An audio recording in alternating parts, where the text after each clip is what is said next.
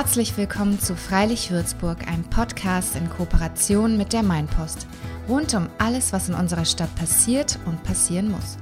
Mein Name ist Johanna Juni und ich freue mich, dass ihr heute dabei seid. Herzlich willkommen zu einer neuen Folge von Freilich Würzburg. Ich freue mich sehr, dass ihr heute eingeschaltet habt und während ihr gerade zuhört, ähm, lasse ich mir gut gehen. Ich habe nämlich Urlaub und zwar Urlaub in Würzburg. Ich werde die Sonne genießen und freue mich, dass man jetzt endlich auch wieder rausgehen kann, dass man sich wieder zu zweit draußen treffen kann im Park, vielleicht auch bald das ein oder andere Bier im Biergarten trinken kann und ich hoffe, dass ihr auch die Maisonne genießen könnt und es euch gut geht und ihr natürlich, das ist das Wichtigste, weiterhin gesund seid und bleibt. Und ähm, ja, ich habe euch heute zwei echt spannende Gäste mitgebracht. Und zwar habe ich mich in der Mainpost getroffen mit Rena Schimmer. Sie ist ähm, die Vorsitzende der Jungen Union in Würzburg und die jüngste Stadträtin mit 21 Jahren. Und sie diskutiert mit Johannes Kirchhoff. Er ist einer der Organisatoren von Fridays for Future in Würzburg. Und wir sprechen darüber, was sich in Würzburg tun muss in puncto Klimaschutz. Würzburg ist ja ein Hotspot, was den Klimawandel betrifft. Die Feinstaubwerte sind an vielen Tagen einfach viel zu hoch hier in der Stadt, überschreiten den Grenzwert. Der Verkehr ist immens und ähm, ja, wir konfrontieren zum Beispiel den Fridays for Future Organisator damit, dass eine autofreie Innenstadt natürlich schön ist, also dass solche Vorstellungen, Ideale und Ziele immer sehr gut sind, aber wie sind die dann umzusetzen? Was ist zum Beispiel mit älteren und behinderten Mitbürgern? Und genauso konfrontieren wir auf der anderen Seite Rena Schimmer damit, dass sich in puncto Fahrradverkehr und ÖPNV in den letzten Jahren nicht so viel getan hat in Würzburg und wie sie dazu steht, dass ihre Partei den Kohleabbau jahrelang subventioniert hat. Beide sind mit ihren 21 Jahren super politisch aktiv, was ich echt toll finde. Und ähm, ja, erzählen im Interview auch, was sie am jeweils anderen bzw. an der jeweils anderen echt nervt und ähm, wo sie einer Meinung sind. Ich bin super gespannt darauf, wie euch das Interview gefällt, ähm, wessen Meinung ihr euch eher anschließt. Ich würde mich sehr über Feedback freuen und wünsche euch jetzt erstmal ganz viel Spaß beim Zuhören. Ja, herzlich willkommen, lieber Johannes und liebe Rena. Wir sitzen jetzt hier in der Mainpost um einen Tisch herum und ich freue mich riesig, dass es geklappt hat und dass ihr hier seid. Und genau, stell euch doch einmal kurz noch vor. Rena, fang du doch mal an. Wer bist du und ähm, was machst du?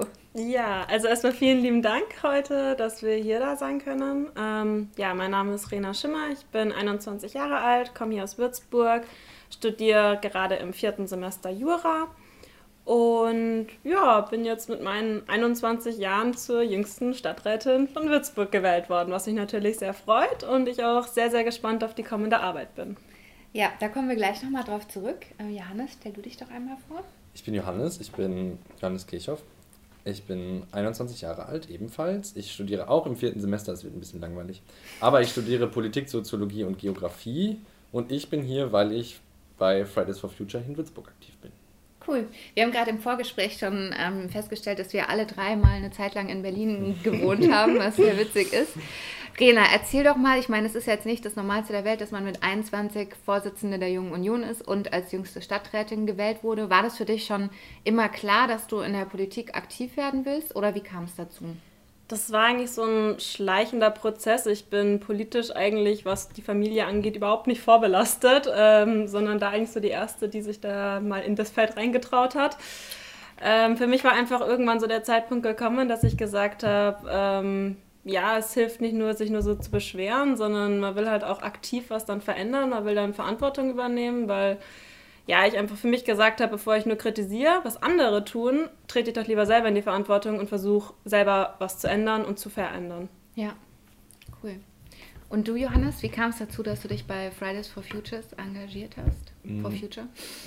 Ich habe mich in der Schule immer in der Schülerinnenvertretung engagiert. Also das mhm. heißt in Bayern SMV. Ich komme nicht ja. aus Bayern deswegen. ähm, und ähm, dann ging das auf einmal los mit Fridays for Future und dann habe ich gesagt, so, ey, ich bin als Jugendlicher politisch aktiv, da kommt man anscheinend an Klimawandel so nicht mehr vorbei. Und deswegen engagiere ich mich jetzt seit einigen Jahren auch für Klimaschutz. Mhm. Was habt ihr denn da im letzten Jahr in Würzburg oder in den letzten anderthalb Jahren, was hast du da mit auf die Beine gestellt? Ähm, vor allen Dingen die Streiks alle zwei Wochen entgegen dem, wie es bundesweit ja gemacht wird, haben wir alle zwei Wochen immer gestreikt, weil wir schnell gemerkt haben, das ist organisatorisch gar nicht handelbar. Und ähm, wir haben es auch immer so gemacht, dass wir ähm, alle zwei Wochen vormittags eine Demo gemacht haben und dann die nächsten zwei Wochen eine nachmittags, weil uns ja oft vorgeworfen wurde, dass wir alle nur Schule schwänzen. Mhm. Aber ähm, dementsprechend nur einmal im Monat maximal, die man nicht zur Schule gegangen ist. Mhm. Ähm, genau, das war zur. Oh, wann war das? Der große Streik im September waren wir knapp 8000 Menschen und haben gut den unteren Markt gefüllt. Das war so eins der krassesten Sachen, die wir gemacht haben. Ansonsten haben wir Forderungen an die Stadtverwaltung aufgestellt, die wir veröffentlicht haben und sind äh, da immer noch im Austausch mit der Stadtverwaltung. Ähm, genau, und bleiben einfach aktiv, um das Thema auch in Würzburg und auch deutschlandweit irgendwie oben zu halten, mhm. auch in Zeiten von Corona. Wie stellt man euch, ähm, wie stellt man sich eure Organisationsgruppe vor in Würzburg? Wie, wie viele seid ihr und wann trefft ihr, wie oft trefft ihr euch? Ähm, wir sind so aktive Menschen 15 bis 20 ungefähr. Mhm. Man kann einfach kommen. Also wir haben, wir stellen es immer auf Instagram oder Facebook, wenn wir uns treffen. Momentan halt online. Ähm, genau, und wir treffen uns mindestens einmal die Woche. Mhm. Würdest du mal kurz, ähm, ohne jetzt zu sehr ins Detail zu gehen, das machen wir danach, aber mal eure Hauptforderungen benennen? Ja, ich kann mir sie selber immer so schlecht merken mit den Zahlen. Das sind so viele Zahlen. Deswegen habe ich sie mir aufgeschrieben. Also äh, generell natürlich ähm, deutschlandweite Forderungen, die Netto Null, also ähm, die Treibhausgasemissionen so weit zu reduzieren, dass wir nur noch so viel emittieren, wie wir kompensieren können. Das nennt sich eben Netto Null.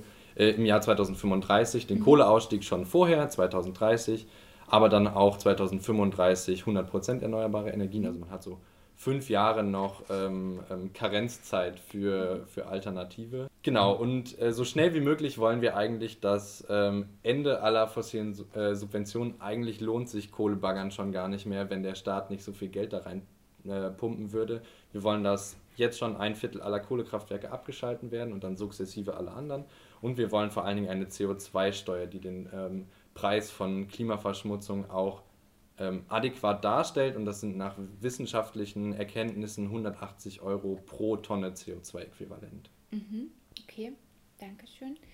Rena, magst du mal vielleicht ja, kurz zusammenfassen, wenn, wenn das möglich ist, was so deine Hauptanliegen sind, weswegen du politisch aktiv bist? Also ich glaube, ich würde mich da einfach auch auf das äh, fokussieren, was wir im Wahlkampf gesagt haben. Wollen wir als, dafür stehen wir als junge Union und dafür stehe ich natürlich jetzt auch stellvertretend mhm. im Stadtrat. Klar, erstmal für die, äh, für die junge Generation. Ähm, mir ist es als CSU-Vertreterin natürlich insofern wichtig, dass die Politik immer gemeinsam gemacht wird. Das heißt, dass jetzt keine Altersgruppen gegeneinander ausgespielt werden, sondern dass Jung und Alt äh, da immer zusammenhält und auch zusammen eben die Politik macht. Als Junge ist mir natürlich Digitalisierung extrem wichtig. Ich bin jetzt auch ähm, und Bildung, das sind auch so die Ausschüsse und Beiräte, wo ich äh, jetzt auch im Stadtrat quasi mit reingekommen bin. Ähm, genau, einfach, dass man schaut, was ist jetzt mit der Digitalisierung möglich. Da gibt es Corona natürlich einen unwahrscheinlichen Schwung. Und wie kann man ja einfach in die Zukunft setzen, in Technologien setzen, die natürlich dann ähm, jetzt auch eben zum Gesprächsthema hin, gerade im Bereich in nachhaltigen Klimaschutz, äh, da einfach auch durch die Technologie viel erreicht werden kann. Ja, okay. Gut. Dann haben wir jetzt ja so ein bisschen Einblick in eure beide Ziele bzw. Arbeit bekommen. Ich würde jetzt einfach mal direkt mit einem Thema einsteigen, mit, bei dem ihr, glaube ich, beide sehr unterschiedlicher Meinung seid. und zwar Greta Thunberg, da es ja heute eben um Klimawandel geht und darum, ähm, ob es ja besser ist in dieser Hinsicht oder was heißt besser, aber inwiefern man da idealpolitisch herangehen muss, soll, darf und inwiefern eben realpolitisch. Und Greta, du hast in einem, Greta sag ich jetzt schon, Rena, du hast in einem Artikel ähm, geschrieben in der Mainpost, dass äh, Greta Thunberg keine Rücksicht auf das praktisch sowie sozial und wirtschaftlich Umsetzbare nimmt. Was wäre das denn konkret für dich? Genau, also da muss man vielleicht ganz kurz zur Erklärung sagen, der Artikel war ja äh, in Bezug auf, ob Greta Thunberg den ähm, Friedensnobelpreis genau. bekommen sollte. Und das Zitat hat sich wiederum auf ein Zitat von ihr bezogen. Das ist äh, dieses, und alles, worüber ihr reden könnt, sind Geld und die Märchen über ewiges Wirtschaftswachstum. Mhm. Wie könnt ihr es wagen? Also dieses How dare you? Ja. Genau, und da geht es einfach darum, oder beziehungsweise mein Zitat ist dieses, dass halt die äh, ökonomische Prosperität nicht als Märchen dargestellt werden sollte. Das heißt, ohne Wirtschaftswachstum gibt es auch keinen nachhaltigen Klimaschutz, denn der kostet halt nicht nur Geld, sondern ähm, darf halt auch die äh, soziale ähm, Sicherungssysteme nicht ausholen. Mhm. Das hat man gerade jetzt auch in Corona gesehen. Die Umfragewerte Richtung Klimaschutz sind ja rasant nach unten gegangen, während Wirtschaft und Sicherheit äh, ja sehr nach oben geschossen sind. Und wer jetzt einen Arbeitsplatz braucht, auf Leistungen von der Krankenkasse zurückgreifen möchte und später im Alter auch eine gesetzliche Rente haben will oder muss, ähm, der wird halt mal eine Schrumpfung vom Wir Wirtschaftswachstum mit aller Härte gleich mal im eigenen Leib spüren. Und deswegen ist für mich Wirtschaftswachstum und Klimaschutz und auch Nachhaltigkeit was, was immer zusammengehen muss und nicht gegeneinander ausgespielt werden darf. Was sagst du dazu, Johannes, oder was wäre deine Meinung dazu? Ähm, uh, Vielleicht einmal bei Greta Thunberg angefangen. Ähm, ich bin auch kein Fan von so einem Personenkult. Das mhm. gleiche wäre in Deutschland ja ungefähr die Persona Luisa Neubauer. Es ist schwierig. Also warum muss man, ähm, und das ist eher Kritik an Medien als an, als an PolitikerInnen, ähm, warum muss man denn sowas so ein krasses Gewicht auf eine Person lasten. Mhm. Ich kann verstehen, dass es immer, dass man irgendwie ein Gesicht braucht, aber dieses, boah, dass man dann sich darüber unterhält, dass die mit einem Segelschiff und dass da Leute rüber nach New York geflogen sind. Äh, vollkommen absurde Diskussionen, die bei sowas entstehen. Deswegen bin ich da auch kein Fan von. Ich glaube aber, es ist vor allen Dingen ein Signal, dass sie den Nobelpreis gewo äh, gewonnen hat und das finde ich wichtig. Mhm. Ähm, witzig, dass du ähm, Wirtschaftswachstum und Sicherheit in einem genannt hast. Äh, ich glaube nicht, dass ähm, die Lüge, die Lüge von ewigem Wachstum sicher, also soll Sicherheit suggerieren, aber nichts ist unsicherer als die planetaren Grenzen und vor allen Dingen, ähm, es ist vor allen Dingen sicher, dass ewiges Wachstum nicht funktionieren kann. Wir haben nun mal eine gewisse Menge an Ressourcen, Öl, Kohle, sonst was, die irgendwann aufgebraucht sind und sie werden schneller als langsamer aufgebraucht sein und wir werden unsere Wirtschaft, wenn wir sie auf ewiges Wachstum ausrichten, irgendwann damit voll vor die Wand fahren. Deswegen ist es so, dieses ewige Debatte von zwischen ähm, Collapse by Design oder äh, Collapse by Disaster, so ungefähr. Ähm, deswegen braucht es jetzt schon Gedanken dazu, wie wir auch nachhaltiger wirtschaften wollen. Und ich glaube, ewiges Wachstum ist nicht nachhaltig und kann nicht nachhaltig sein. Ähm, gleichzeitig wollen wir aber, gerade weil du auch gesagt hast, ihr wollt niemanden gegeneinander ausspielen. Fridays for Future möchte mitnichten Personengruppen gegeneinander ausspielen. Deswegen ist Klimaschutz gerade deswegen so wichtig, politisch zu diskutieren, weil er sozial verträglich gestaltet sein muss. Er muss äh, ökonomisch verträglich gestaltet werden aber halt nicht mit der Prämisse, dass wir ewig an einem Wachstumskapitalismus hängen bleiben. Und das ist ähm, wirklich gefährlich, das gegeneinander auszuspielen. Mhm. Wie stehst du dazu, dass zum Beispiel deine Partei jahrzehntelang den Kohleabbau in Deutschland subventioniert hat? Also das ist ja ein wichtiger Punkt, der dazu geführt hat, dass einfach ähm, wir jetzt auch an dem Punkt stehen, an dem wir stehen. Genau, also ähm, bezüglich dem Kohleabbau äh, ist es einfach so, dass, also Bayern ist jetzt auch schon mal kein Kohleland, weil mit CSU, CDU mhm. das ist dann auch wieder unterschiedlich, aber äh, prinzipiell ist ja in deutschlandweit dann CDU und eben auch vor allem SPD. Mhm. Natürlich kam auch der Kohle, die Subventionen auch eher aus Richtung SPD, einfach auch was die Arbeitsplätze angeht. Da stehen wir aber als CDU, CSU ja auch in dem Fall natürlich für die Arbeitsplätze, weil der Kohleabbau kann halt nicht nur als Kohleabbau gesehen werden, sondern auch an wahnsinnig vielen Arbeitsplätzen, Familien, die da dran hängen, die davon abhängig sind. Und das von heute auf morgen in einem Schnipp mehr oder minder wegzumachen, äh, das ist halt da wären wir wieder bei der sozialen Verträglichkeit halt auch nicht unbedingt. Äh, nichtsdestotrotz äh, ist jetzt zum Beispiel das, ja, ist jetzt ein bisschen vorweggezogen, aber Würzburg hat ja den Kohleausstieg schon 2004 geschafft. Mhm. Das heißt, wir haben da mit dieser Umstellung von dieser Gas- und Dampfanlage einen wahnsinnigen Fortschritt gemacht, auch für unser Würzburger Klima. Das heißt, wir sind da ja quasi schon Vorreiter in dem, wie es umzusetzen ist oder was wir da jetzt gemacht haben. Und ja, gerade in Bezug auf Würzburg hat das dann natürlich schon super geklappt. Mhm. Was, was sagst du dazu, Johannes? Hm, ja, ähm, leider muss man dieses, diesen Schnipp, den du gerade gesagt hast, den muss man halt jetzt mittlerweile machen, weil ähm, die Regierung es ähm, seit 40 Jahren nicht geschafft hat, irgendwie einen Kohleausstieg hinzubekommen, weil wir wissen schon sehr viel, also wir wissen seit 50 Jahren, dass es irgendwie Klimawandel gibt und da hätte man mal drauf kommen können, dass Kohleverbrennen nicht die beste Idee ist. Die Subventionen, die da reingehen, um Arbeitsplätze zu sichern, sind in dem Sinne vollkommen absurd, weil sie Arbeitsplätze sichern, ähm, die in einigen Jahren eh wegfallen, weil ziemlich viele Menschen, die in der Kohleindustrie arbeiten, halt auch irgendwann mal in Rente gehen. Und sie sind eben vor allen Dingen ältere Menschen. Da hätte man das Geld auch, also ich hätte den Menschen lieber gerne das Geld, was als Subvention reingesteckt wird, einfach als eine nette Rente oben drauf gelegt. Das wäre sehr sozialverträglich gewesen und das hätte das Problem mit der Kohle auch deutlich gelöst. Ähm, klar ist jetzt Schnipp sagen und Leuten sagen, hey, ihr könnt nach Hause gehen, ist äh, nicht die feine englische Art.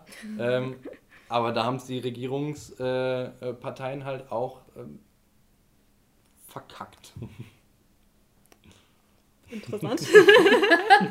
Magst du dazu noch was sagen? Oder? Ach, vielleicht äh, noch, äh, ja, ich kann noch einen Satz dazu sagen, aber es ist ja so, also ja, wir reden jetzt über jahrzehntelange äh, Sachen. Vor 40 Jahren, klar war das Thema Klimawandel, Nachhaltigkeit schon da, aber definitiv nicht so viel und da war auch einfach noch viel mehr in der Kohle, äh, Kohleindustrie. Die war ja noch viel weiter hochgefahren in dem Moment. Das heißt, es ist ja jetzt schon mal ein gewisser Abbau, hat ja schon stattgefunden und wie gesagt, das ist einfach ein Prozess. Das ist, äh, man redet da über das Leben oder über die Arbeitsbedingungen von so vielen Menschen, das ist einfach ein Prozess, das kann man nicht, äh, das kann man nicht, ja, eben von heute auf morgen mit dem Schnipp machen. Und da bin ich dann vielleicht wieder diejenige, die sagt von der CSU aus, das muss halt eben verträglich sein und das kann nicht so radikal sein. In der Politik müssen halt auch ab und zu mal die Kompromisse gefunden werden. Und ein Prozess ist da halt meiner Meinung nach. Aber es, werden, es könnten ja auch neue Arbeitsplätze geschaffen werden im ja, Bereich der erneuerbaren Energien. Ja. Also, ne? Punkto ähm, erneuerbare Energien. Ich finde es, find es sehr nobel, Arbeitsplätze sichern zu wollen, aber gleichzeitig halt an der anderen Ecke Gesetze so umzuformulieren, dass in den letzten zehn Jahren halt 30.000 Arbeitsplätze, zum Beispiel in der Photovoltaikindustrie, in der Deutschland führend Solar war, Energie, ja. mhm. ähm, das hinzunehmen, dass äh, Menschen da ihre Arbeit verlieren, ist halt, mhm. also ist ein bisschen absurd.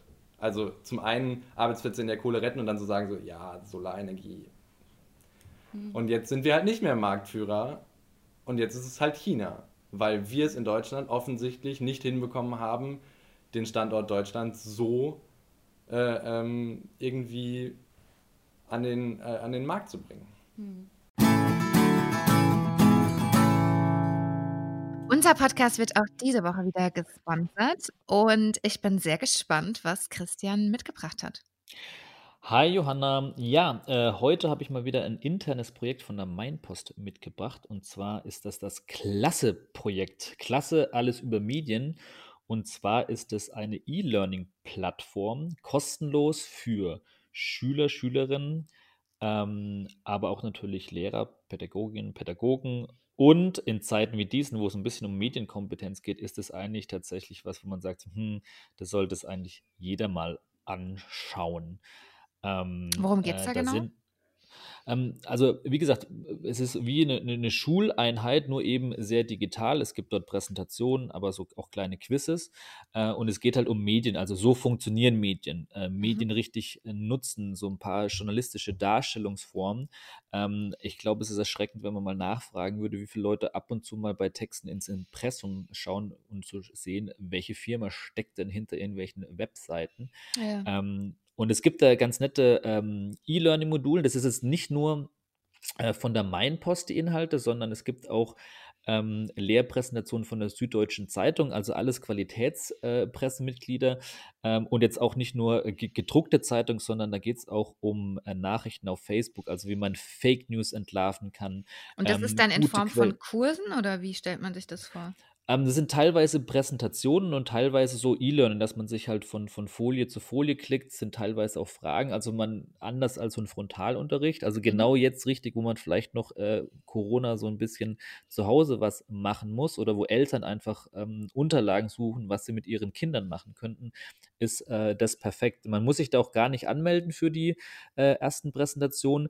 Man kann mit seiner Schule ein Projekt anmelden, dann bekommt man sogar, ich glaube, über vier Wochen kostenlos die Zeitung beziehungsweise das E-Paper äh, Mhm. zugestellt und halt, äh, sag ich mal, an, an aktuellen Texten auch gewisse Dinge dann zu, zu überprüfen. Ja, ich weiß nicht, ob du dich noch dran erinnerst, als du Medienkompetenz in der Schule hattest. Ich hatte, glaube ich, mal so ein, zwei Stunden in der, in, in der Boah, fünften Klasse oder so.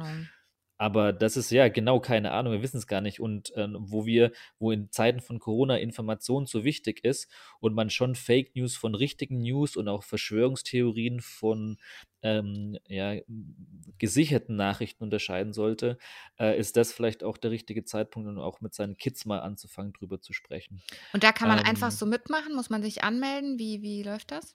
Nö, also einfach auf die Seite surfen und die ähm, Lehrmaterialien, die sind erstmal frei zugänglich, also ohne Mhm. Anmeldung. Ähm, aber natürlich kann man auch mal seine Lehrer drauf ansprechen, dass die das ein bisschen geführter machen, weil ansonsten hast du eine Linkliste.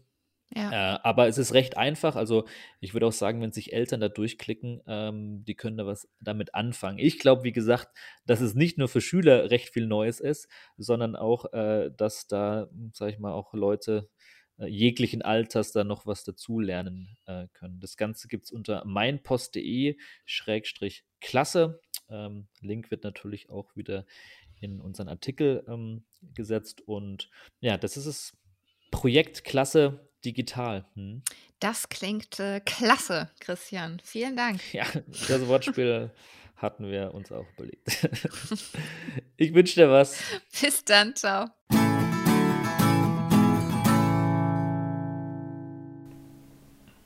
Wir haben in Würzburg, hast du jetzt ja gerade gesagt, den Kohleausstieg 2004 geschafft. Ähm, trotzdem läuft das Heizkraftwerk ja immer noch nicht über erneuerbare Energien. Ähm, was sind da eure Meinungen dazu? Ähm, es ist ein super Anfang. Also diese Gas- und Dampfanlage, ich habe mich da mal ein bisschen eingelesen, ist eines der effizientesten konventionellen Kraftwerke, die man irgendwie hat. Hat eine Energieeffizienz von 63 Prozent oder so. Super gut. Ähm, und auch ein Anfang. Wenn man, den, wenn man das restliche CO2 noch auf irgendeine Art kompensieren kann, dann gerne. Das einzige Problem mit Würzburg ist tatsächlich, dass es teilweise wirtschaftlich nicht rentabel ist, den Strom aus diesem Kraftwerk zu beziehen und deswegen wird quasi dreckiger Strom von außen eingekauft. Das ist eher das politische Problem. Ähm, ich finde es schön, dass ähm, ähm, äh, Würzburg diesen Weg gegangen ist und man sieht ja auch, ähm, wenn man sich den ähm, CO2-Ausstoß von Würzburg anguckt, in, in den Jahren 2004, 2005 einen extremen Knick. Also es ist extrem nach unten gegangen, aber seitdem ist halt wieder nichts passiert. Das heißt, diese eine Investition war gut, aber hat nicht gereicht. Da muss ich dir vielleicht kurz widersprechen, ähm, weil das jetzt so ist. Also eben, wir haben ja drüber geredet, diese Gas- und Dampfanlage ist ja, ähm, ist ja schon sehr, also 2004 ja damals, dieser Umstieg hat natürlich den einen sehr enormen Einbruch gebracht, was da eben die Emissionen angegangen ist. Aber das wird ja stetig verbessert. Also wir haben jetzt ja auch momentan nochmal eine Verbesserung. Da wird nochmal der Wirkungsgrad erhöht, sodass auch wiederum bereits bei der Gewinnung quasi auch schon wieder Strom erzeugt wird. Also das wird, äh, da wird der Wirkungsgrad gerade auch nochmal erhöht. Also wir sind da schon dabei, dass da äh, ein stetiger Prozess wiederum und eine weitere Verbesserung kommt. Es ist jetzt nicht so, dass da jetzt 2004 mal was gemacht worden ist und danach nie wieder. Ähm, deswegen, ja, das ist schon mal das mit, ähm, mit, ja, mit dem Gas. Die Stadt Würzburg hat sich ja zum Ziel gesetzt, ähm, bis 2045 klimaneutral zu werden. Ähm, Fridays for Future hat ähm, das Ziel bis 2035. Was wären denn so, jetzt mal an euch beide gefragt, eure Ziele oder Wünsche oder was würdet ihr ähm, ja veranlassen, wenn es in Würzburg um den Klimaschutz geht in den nächsten 10, 20 Jahren? Vielleicht fangen wir mal bei dir an, Lena. Okay, also ähm, bis 2045 klimaneutral. Ähm, Wie umgesetzt? Nee, nee, das war jetzt einfach nur nochmal die Frage wiederholt. Von, mir kann, Ja. von mir aus könnte das schon heute sein. Also äh, da steht nichts dagegen. Steht- Das Einzige, was halt dagegen steht, ist äh, die Umsetzbarkeit. Ähm, also das ist abhängig von der Haushaltslage, vor allem in Würzburg, wenn wir jetzt gerade auch konkret von Würzburg sprechen. Ähm, und die Haushaltslage müssen wir nach Corona jetzt auch erstmal definitiv schauen, wie die aussieht. Und dann muss man halt evaluieren, muss adaptieren äh, und schauen, was ist zukunftsfähig und wie setze ich halt die Gelder, die jetzt da sind, am effizientesten ein. Also setze ich in neue Technologien, wo ich halt ein Fan von bin, weil so hat die Menschheit bis jetzt die besten, äh, die Lösungen von Problemen eigentlich immer bewältigt und immer geschafft.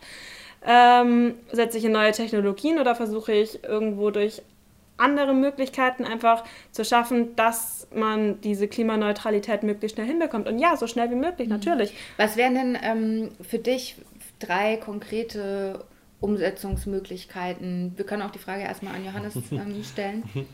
ähm, wie Rena schon gesagt hat, ähm, Kommunen ähm, sind äh, durch die Bank weg in Deutschland pleite. Ich finde es sehr löblich, dass die Stadt Würzburg auch ähm, gerade mit dem, mit dem äh, integrierten äh, kommunalen Klimaschutzkonzept ein wirklich gutes Konzept ähm, mhm. fährt und ähm, finde es auch sehr gut. Deswegen kann ich der Stadt Würzburg eigentlich keinen Vorwurf machen. Es geht eben um die große Politik und so wie Rena das schon gesagt hat, 2035, so wie es jetzt gesagt wird, 2050 jedes Jahr, was runtergeht, also auch was 20, unter 2035 ist, ist gut und ist wichtig, weil ähm, momentan die ähm, Berichte des ähm, ähm dem IPCC, also dem äh, International Panel on Climate Change, irgendwie sagt, wir sind momentan auf einem Weg hin Richtung 4,5, 5 Grad. Mhm. Und das heißt, wir können nicht bis 2050 äh, warten und sagen, hey, wir haben es geschafft, sondern wir müssen ambitionierter werden und wenn wir sagen, wir, wir kriegen das hin, dann sagen wir gut, dann legen wir noch eine Schippe drauf und werden noch ambitionierter. Ja. Würzburg ist ja ein Hotspot in puncto Klimawandel, also gerade durch die Lage in Unterfranken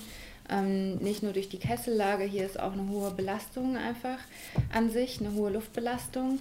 Ähm, was wären denn jetzt, also Menschen wollen ja immer gerne konkrete Dinge wissen. Ja? Was wären denn von, von euch gesprochen drei konkrete Sachen, die ihr euch wünschen würdet? Also sei es jetzt in puncto Mobilität oder in puncto Begrünung.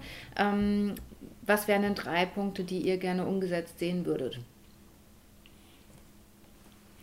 Ähm, der ÖPNV muss aus. Das, das Übliche, der ÖPNV muss ausgebaut werden. Ähm, du, hast uns ja schon, du hast uns ja schon als, als Frage gestellt und schön reißerisch in Klammern gestellt: 40 Minuten für eine Strecke, die ein Auto 10 braucht. Natürlich ÖPNV ausbauen.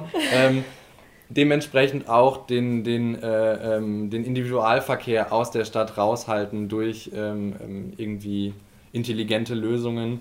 Du hast äh, Grün angesprochen, das passt ja eher Richtung Klimaanpassung. Also wir brauchen auf jeden Fall ähm, mehr, mehr Grün in Würzburg, weil wir eben jetzt schon extreme ähm, Wetterlagen haben, die ähm, gesundheitlich auch ähm, nicht mehr, nicht mehr äh, einfach hinnehmbar sind. Und da ist es eben gerade ähm, so Betonfassaden oder so zu begrünen, dass die nicht so viel Wärme speichern, dass ähm, wir brauchen ähm, offene Wasserflächen in Würzburg. Wir brauchen vor allem die Luftschneisen, die von außen kommen, um die warme Luft rauszubekommen. Ähm, das äh, eben zum, ähm, zur Klimaanpassung und dann natürlich auch ähm, Subventionen über Bundesprogramme, whatever, ähm, die dafür sorgen, dass eben auch Häuser, weil zum Beispiel ja generell private äh, privates Eigentum ja auch irgendwie 22 Prozent ähm, der Klimaemissionen in Würzburg ausmacht. Also irgendwie dafür sorgen, dass Leute nicht mehr mit Öl heizen, nicht mehr mit Gas heizen, mhm. ähm, dass ähm, auch energetisch was an den Häusern getan mhm. wird, dass da nicht so viel Wärme verloren geht. Brauchen wir einen kostenlosen ÖPNV? Auf jeden Fall. Ähm, wenn man ähm, den ÖPNV attraktiv macht, dann bitte so attraktiv, dass ihn auch jeder nutzen kann. Natürlich ist es auch wieder, wenn, wenn Rena sagt, irgendwie wir, wir achten auf jeden Cent, dann vielleicht einfach attraktiver gestalten, also Taktungen erhöhen und vor allen Dingen dieses, dieses ähm, Wabennetz irgendwie. Also ich bin einfach froh, dass ich diesen Studieausweis habe, damit ich mich nicht rumschlagen muss, was ich jetzt für mein Ticket bezahle. Mhm. Also da intuitiver werden und da intelligente Lösungen ähm, suchen. Mhm. Gut, dann ja. vielleicht noch meine drei Punkte. Äh, da sind wir tatsächlich schon recht nah. Also äh, das freut mich eigentlich. Äh, gleich mal auf das Thema ja, Begrünung definitiv, äh, da ist jetzt alles, was neu gebaut wird, äh, Naherholung muss immer mitgedacht werden. Da ist das Hubland eigentlich das beste Beispiel. Die, der, die Wiese, die Flächen, die werden super angenommen. Also da sieht man auch, da ist auch wirklich das Bedürfnis von der Bevölkerung da. Ähm, dann, wo wir als JU noch gesagt haben, das gehört dann für mich auch so ein bisschen in die ja, Naherholung mit dazu, ist auch aber Wasserflächen. Also dieses zu sagen, ähm, Renaturieren von Bachläufen, Aufdecken der Bleichach beispielsweise, solche Sachen äh, wären halt super auch einfach zur Erholung. Das Wasser wird ja auch wieder kühlen und das, also das ist noch so ein Punkt, den wir als JU zum Beispiel gesagt haben, da wird viel zu wenig ähm, ja momentan gemacht. Das haben wir unseren Klimabürgermeister, das ist ja das Ressort, äh, vielleicht kommt da was, das wäre natürlich gut. Ähm, ja, das ist das erste Thema. Zum zweiten Thema ÖPNV, jetzt haben wir schon angerissen. Es war klar, dass es irgendwann kommt. Ähm, ja, es ist so, wir sind natürlich in einem Tarifverbund drin. Das heißt, äh, kostenloser ÖPNV geht nur, wenn äh, irgendwelche die Partner auch mitmachen. Die WSB macht jetzt gerade schon 15 Millionen Defizit im Jahr. Das ist dann auch wieder eine Frage vom Geld, klar. Ähm, dann gehen andere Sachen nicht. Ähm, was natürlich insgesamt sollte es so kostengünstig wie möglich sein, aber auch gerade für mich ist es wichtig, dass man sagt, man schafft Angebote für alle Verkehrsteilnehmer. Das heißt, ähm, Zonenparkhäuser, klar, Carsharing, gerade wir als Junge, das ist super profitabel für uns und wird auch total gut angenommen, gerade auch in der Sanderau. Das gilt es einfach noch weiter zu verstärken. Das war jetzt eben so ein bisschen ja auch die Testphase, was wir jetzt in Würzburg gemacht haben. Es ist super angenommen worden, also weiter ausbauen, sowas. Da muss ich ganz kurz einhaken, ja. weil ich, ähm, hatte ich ja eingangs schon gesagt, also ich brauche jetzt von der Annastraße, ja. wo ich wohne, in der Ecke eine Stunde mhm. an Heuchelhof und ich finde, das kann einfach nicht sein. Oder ich brauche, also teilweise für Strecken, eben, das ist ja nicht ausgedacht, sondern wo ich mit dem Auto ähm, in einer Viertelstunde ja. bin, brauche ich mit, der, mit dem Bus 40 Minuten. Mhm. Und vor allem die Stadt ist halt einfach richtig voll. Und an vielen Tagen im Jahr sind ja die Grenzwerte, das, also die Feinstaubgrenzwerte einfach ähm, viel zu hoch oder überschreiten, überschreiten das Erlaubte eigentlich in Würzburg. Und man merkt es auch, also ich finde jedenfalls, ich merke das, äh, wenn das Wetter schlecht ist und es ist eh schon stickig und schwül hier in der Stadt, dann hat man manchmal das Gefühl, man kriegt keine Luft. Luft und ähm, Warum hat sich da so wenig getan, also in den letzten zehn Jahren? Gerade was den Fahrradwegeausbau angeht, ist ja auch nichts passiert, obwohl sich die Stadt das schon lange Zeit mhm. vorgenommen hat. Ist da irgendwas in Planung, Rena, oder hast du da irgendwie okay, ähm, konkrete Vorhaben auch? Ja, ähm, das waren jetzt äh, gefühlt fünf Fragen mhm. auf einmal, deswegen versuche ich. Erst meine Wut in diesem Thema. deswegen versuche ich dich da jetzt möglichst schnell zu besänftigen. Mhm. Ähm, also fangen wir an, punkto, äh, ganz kurz das nochmal wegen ÖPNV allgemein. Also Carsharing habe ich jetzt schon angesprochen, Park and Ride ist mhm. auch zum Beispiel einfach ein Thema. Da kriegst du damit die Autos aus der Stadt raus. Und das wirkt sich dann natürlich gleich auf, auf ganz viele Sachen positiv aus. Ähm, dafür braucht es aber halt ein richtiges Konzept. Und da muss man halt sagen, wenn es um Park and Ride geht, sind dann oft eigentlich die anderen Parteien diejenigen, wenn es konkret wird, dass es dann nicht funktioniert. Das hängt jetzt nicht an uns, wo ich als JU und wieder digital sage, hey, macht einen digitalen Ticketverkauf beispielsweise. Das wird so viel in ÖPNV schon mal attraktiver machen, wenn ich nicht jedes Mal, außer wir jetzt mit dem Studieticket, äh, wenn wir nicht jedes Mal erstmal an einen Schalter oder an, zum Busfahrer gehen müssen, um das zu kaufen. Ähm, bezüglich der Umsteigezeiten bzw. der Fahrzeit im Allgemeinen ist es so, dass es einfach zwei unterschiedliche Zielsetzungen sind. Ein Auto ist dafür da, dass man individuell möglichst schnell von A nach B kommt, während ein Bus auf einer Strecke möglichst viele Personen von A nach B kommt. Das heißt, es ist eine unterschiedliche Zielsetzung. Nichtsdestotrotz sollte es natürlich schneller die Taktung sein. Und dafür gab es jetzt ja diese Busnetzüberplanung. Die war ja mit in Beteiligung der Bürger, weil genau die Leute in den Stadtteilen beispielsweise sagen können, wo funktioniert es, wo braucht es noch eine halt Haltestelle, wo macht die Haltestelle vielleicht auch überhaupt keinen Sinn, weil sich eben in den Jahren was geändert hat dort. Und da ist eigentlich jetzt so, dass Dort, wo früher eine halbstündige Taktung war, wird sie jetzt auf 15 Minuten runtergesetzt. Oder die Linie 34, die vom Klinikum in Grandbühl eigentlich bis nach äh, Heidingsfeld rüber geht, die ist früher stündlich gefahren, die soll jetzt eine, alle Viertelstunde fahren. Das ist also, da wird dann doch schon sehr, sehr viel gemacht und ich finde es eine super Lösung, da die Bürger so mit einzubinden, zu sagen, ähm, man kann auch nicht immer alles da perfekt machen, deswegen die Bürger vor Ort wissen, wo die Probleme sind, wo man verbessern kann. Und ja, das optimiert dann quasi einfach nur die Prozesse. Und Fahrrad, nächstes Thema.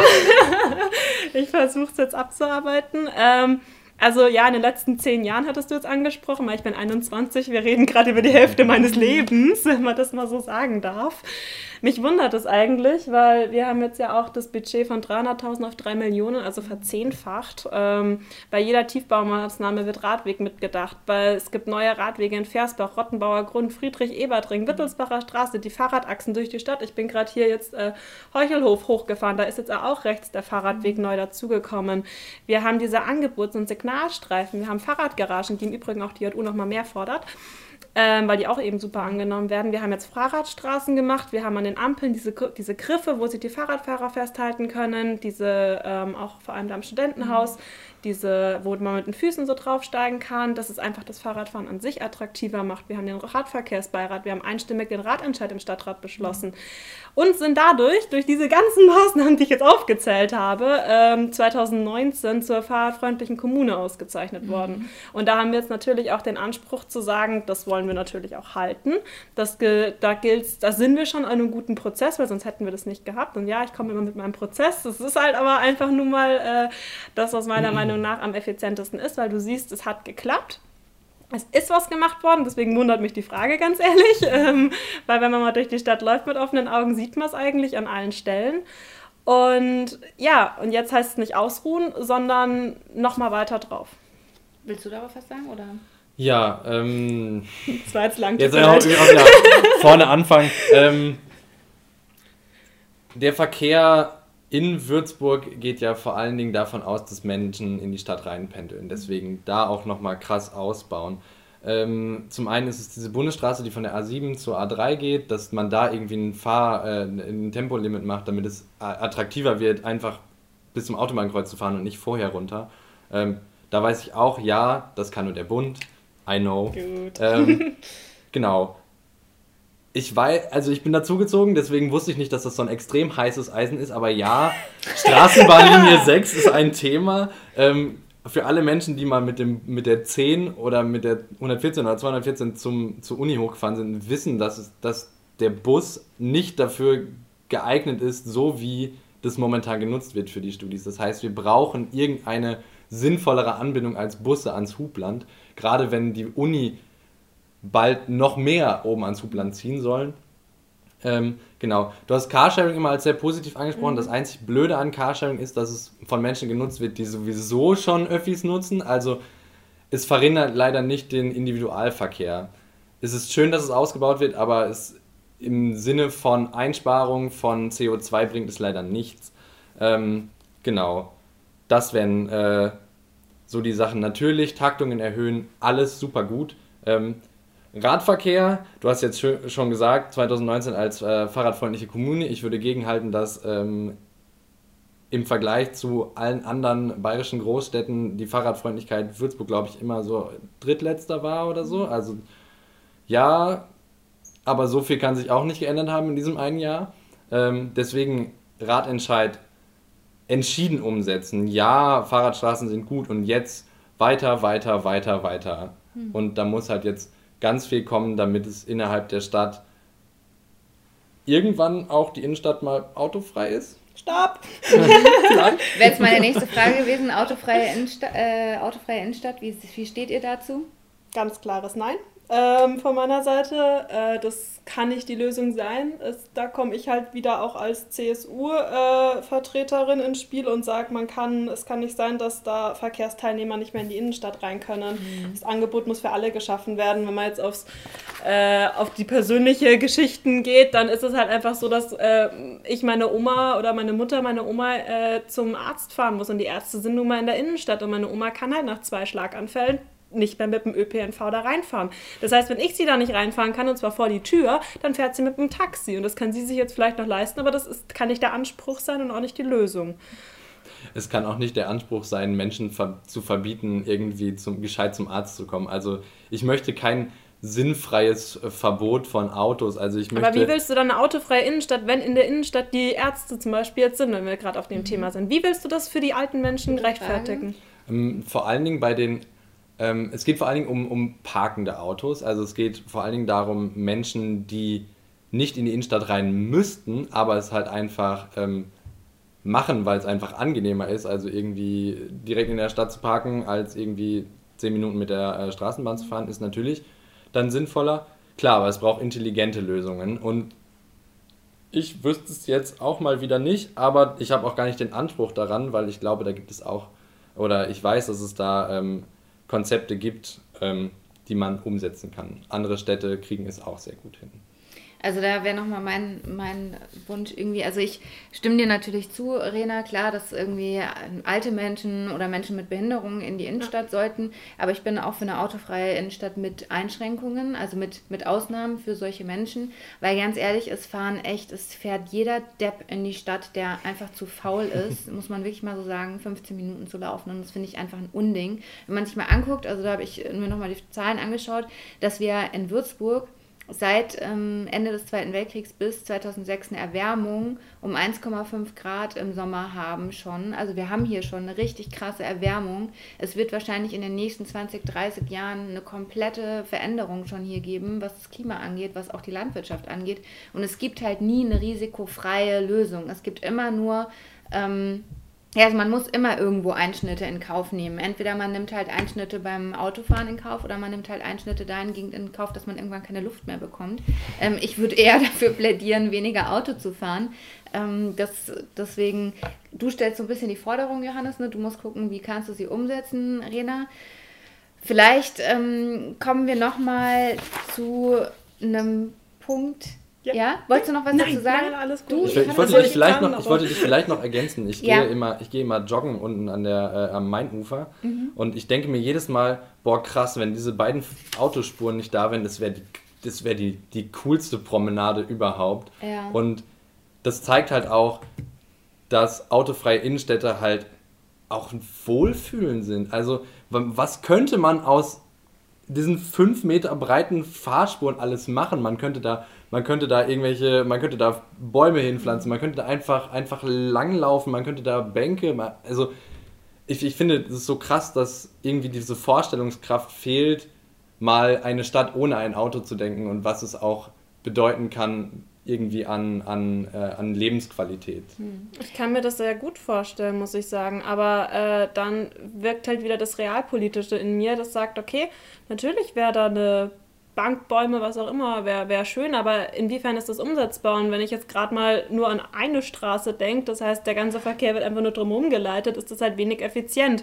Dann habe ich halt vielleicht eine schöne Straße, aber immer noch viel mehr Verkehr, noch mehr Feinstaub, noch mehr CO2 äh, in der Stadt. Das heißt, äh, und gegen eine, Auto, gegen eine komplett freie Innenstadt habe ich ja äh, schon bereits gesagt, dass das meiner Meinung nach eben dann auch ein Ausspielen von den Generationen ist, weil ich als junge Frau habe damit kein Problem. Ich fahre mit dem Fahrrad, ich fahre mit dem ÖPNV oder lauf einfach rein, weil ich jetzt auch noch recht nah in der Innenstadt wohne.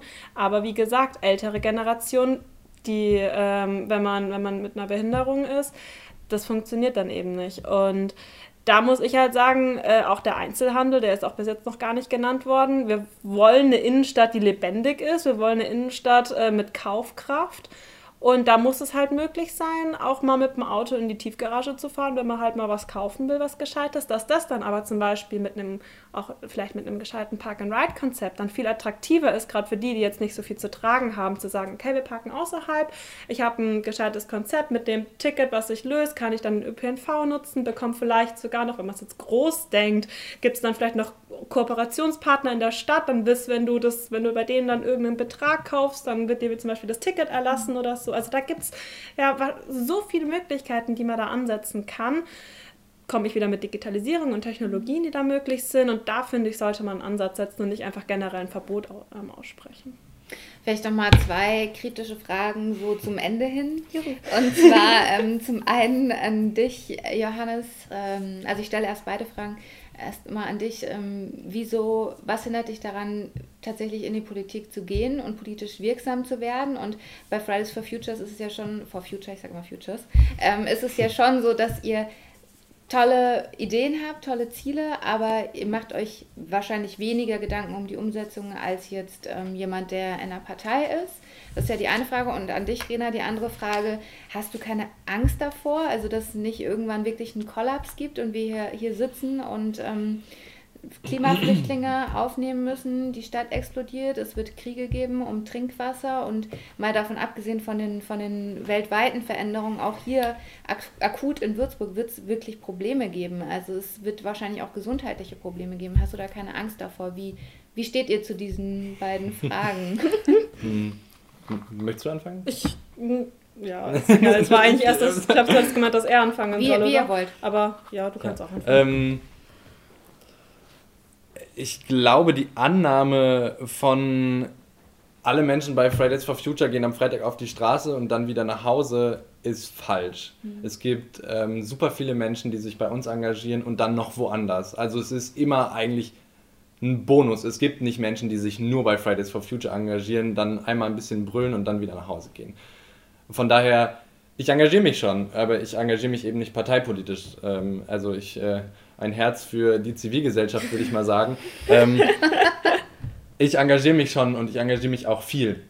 Und ich ähm, würde auch sagen, dass ich ähm, politisch wirksam bin in, äh, in dem Fall. Nur weil ich jetzt in keiner Partei bin, heißt das nicht, dass ich eben nirgendwo ähm, mitmache. Und das ist eben bei vielen so. Die sind auch in Parteien, aber eben auch in Vereinen, in, in Instituten, in Stiftungen, wo auch immer man gerade irgendwie arbeitet.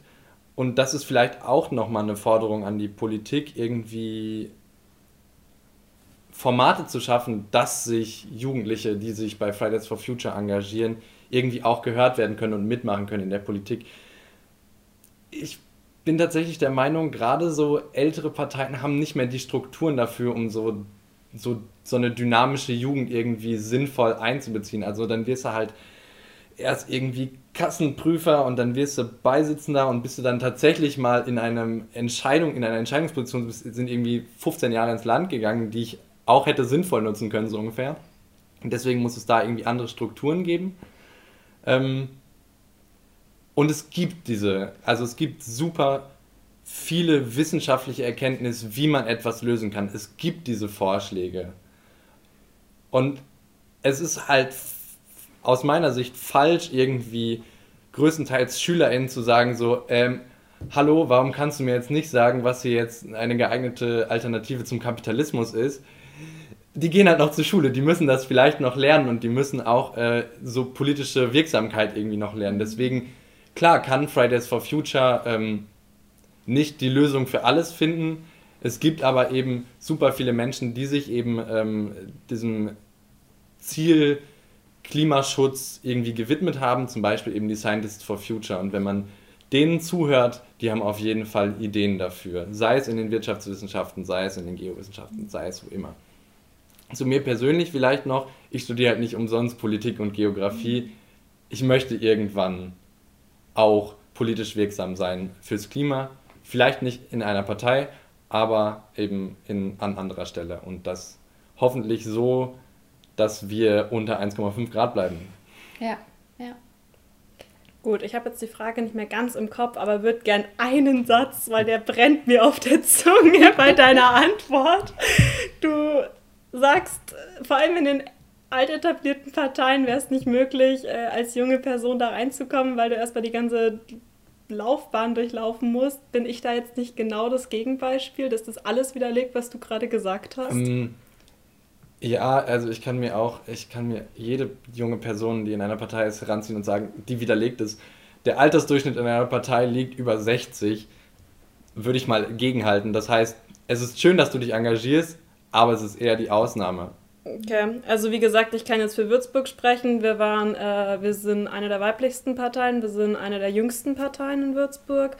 Äh, wir haben jetzt, weil ich auch gerade äh, natürlich auch in der JU Unterfranken oder JU Bayern aktiv bin, wir stellen äh, in der JU, ich glaube, 60 Bürgermeister oder so. Das müsste ich nochmal nachschauen. Aber also wir haben wirklich schon eine richtige Reichweite und das war auch das, wo ich gesagt habe, äh, da, da hat sich wahnsinnig viel getan. Natürlich gibt es Negativbeispiele, das auch.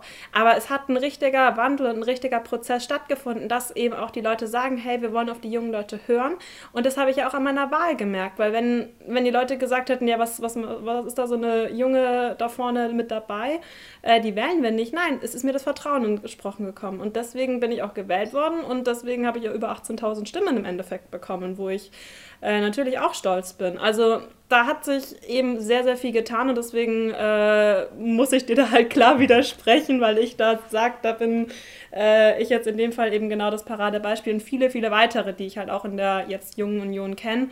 Ähm, was aber bestimmt auch bei anderen Parteien so der Fall ist. Und jetzt müsstest du mir noch mal kurz die Frage sagen. Das war bitte. die Frage zur Angst vorm Klimawandel. Ah ja, genau. Also ähm, ich bin da insofern, ja, ich bin keine Person, die sagt, ich habe da jetzt die wahnsinnige Panik vor. Der Klimawandel ist da, der, den braucht man nicht leugnen. Das ist, äh, das, das, ja, der ist vorhanden.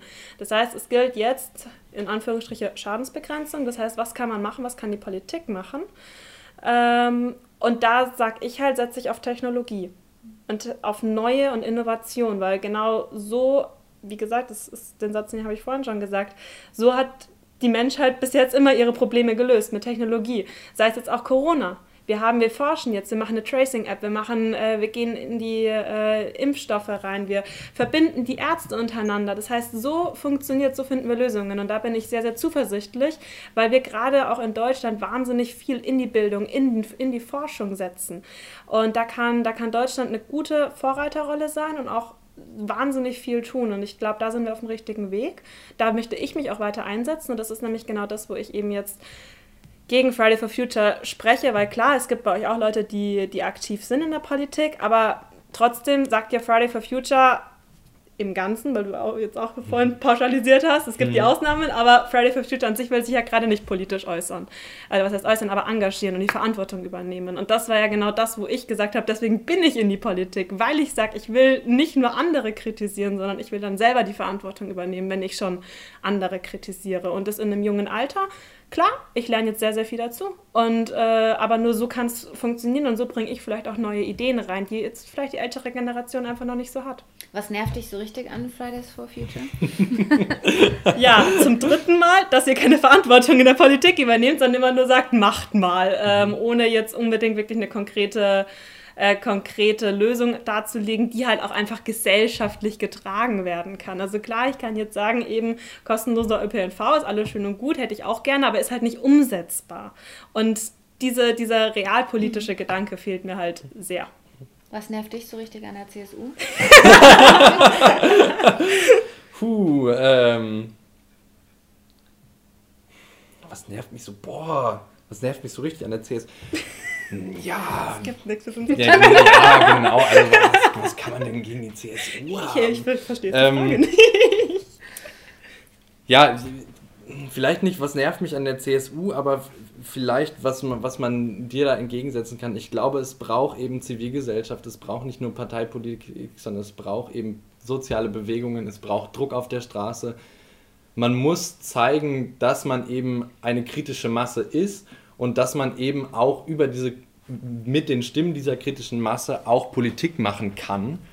Und ähm, dann wird halt vieles möglich auf einmal, was vorher irgendwie nicht möglich war. Sei es eben Kohleausstieg, sei es eben über Formen eines neuen Wirtschaftens nachzudenken, sei es darum, Jugendliche irgendwie besser in die Politik einzubringen. Das alles schafft Fridays for Future und diesen, diese Diskurserweiterung ist super wichtig und deswegen ähm, würde ich sagen, braucht es Fridays for Future und es braucht eben, also es hilft uns nicht, wenn jetzt alle Fridays for Future Menschen auf einmal in eine Partei rennen.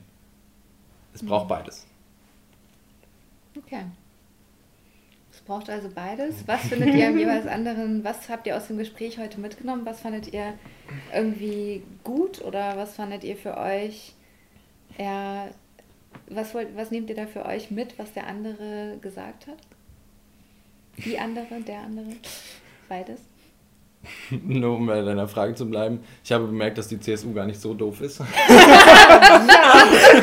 ähm, ich finde es, ich find es schön, dass man über, äh, über ähm, also dass wir jetzt nicht darüber sprechen mussten, gibt es einen Klimawandel oder nicht. Ähm, die Diskussion führe ich oft genug irgendwie auf Facebook. Ähm, aber dass irgendwie ein gemeinsames Verständnis von den Problemen da ist und dass eben nur eine Herangehensweise anders ist. Sei es irgendwie, ähm, laden wir das eher positiv aus oder realpolitisch oder sonst was. Und ähm, ich finde es gut, dass wir die gemeinsamen Ziele haben und dass wir uns irgendwie gegenseitig herausfordern. Und ich glaube, dieses, ähm, dieses gegenseitige Herausfordern kann nur dazu führen, dass wir zu besseren Lösungen kommen. Und ähm, das habe ich ein bisschen gelernt. Und du, Lena? Also ich fand es schön zu sehen, dass wir auch wirklich viele Schnittmengen haben, wo wir sagen, okay, äh, genau, da sind wir thematisch eigentlich schon so auf demselben Ast. Und jetzt eben, wie setzt du uns um, ist vielleicht ein bisschen unterschiedlich. Ich fand es gut, dass du jetzt keine komplett radikalen Forderungen gebracht hast, ähm, die jetzt, ähm, ja, oder auch quasi auch mal gesagt hast, dass auch mal was gut läuft in Würzburg beispielsweise. Das äh, ist natürlich auch immer ja, das macht das ganze Gespräch auch angenehmer, wenn man einfach auch so ein bisschen ähm, sachlich da auch rangehen kann. Und ja, ich denke, äh, wir ist auf jeden Fall was, wo man auch im Austausch bleiben kann, weil ja, es gibt Expertisen immer für die jeweiligen Sachgebiete und dann sollte man einfach viel mehr im Dialog bleiben und dann von dem Wissen, was vielleicht andere haben, profitieren und dadurch dann quasi das Beste für, für Würzburg und halt für die Bevölkerung rauszuholen, sodass man eben dann nicht sagt, äh, wir haben in ein paar Jahren, ja, kriegt man keine Luft mehr oder so. Das, mhm. äh, ich glaube, da sind wir, sind wir alle der Meinung, dass man dem Ganzen entgegenwirken sollte. Vielleicht solltet ihr einen Stammtisch ins Leben rufen. Fridays for Future. Momentan mit, nur virtuell. Mit ähm, allen jüngsten Parteimitgliedern von allen Parteien Würzburgs zusammensetzt. Das, das wäre doch mal was, oder? Ja, ich so Junge gibt es nicht. Das ist so ein bisschen das Problem. also, das ist. Ja, aber ja. vielleicht trägt das ja genau dazu bei, dass es mehr Junge gibt, die sich dann auch politisch, ähm, ja, politisch aktiv werden wollen. Ich finde es auf jeden Fall sehr cool, dass ihr da beide ähm, beide irgendwie politisch aktiv seid und beide quasi nicht davor zurückschreckt, euch auch der Diskussion zu stellen. Vor allem mit 21, glaube ich, ist das nicht so selbstverständlich, sag ich jetzt mit 32. Auf jeden Fall hat es mir großen Spaß gemacht und ich danke euch für das spannende Gespräch. Danke. Ja, danke schön. Vielen Dank nochmal an Rena Schimmer und Johannes Kirchhoff für dieses tolle Gespräch. Danke, dass ihr euch die Zeit genommen habt und ähm, mir war es eine Freude, euch beim Diskutieren zuzuhören. Ähm, ich hoffe, ihr bleibt weiterhin so politisch aktiv, wie ihr es seid und ähm, ich hoffe, ihr beim Zuhören des Podcasts hattet auch eure Freude und vielleicht konnten wir euch inspirieren an der einen oder anderen Stelle ähm, nochmal über gewisse Klimaschutzpunkte in Würzburg nachzudenken oder vielleicht sogar selbst politisch aktiv zu werden. Und wenn nicht, gibt es ja auch ganz viel, was man selbst tun kann in puncto Klimaschutz. Zum Beispiel eben das, was wir vorhin erwähnt hatten, doch mal zu Fuß in die Stadt zu gehen oder öfters das Fahrrad zu benutzen. Das klingt immer so banal, aber es ist einfach echt ein mega großer, eine mega große Sache, die sehr viel dazu beiträgt, dass die Luft hier in der Stadt besser ist.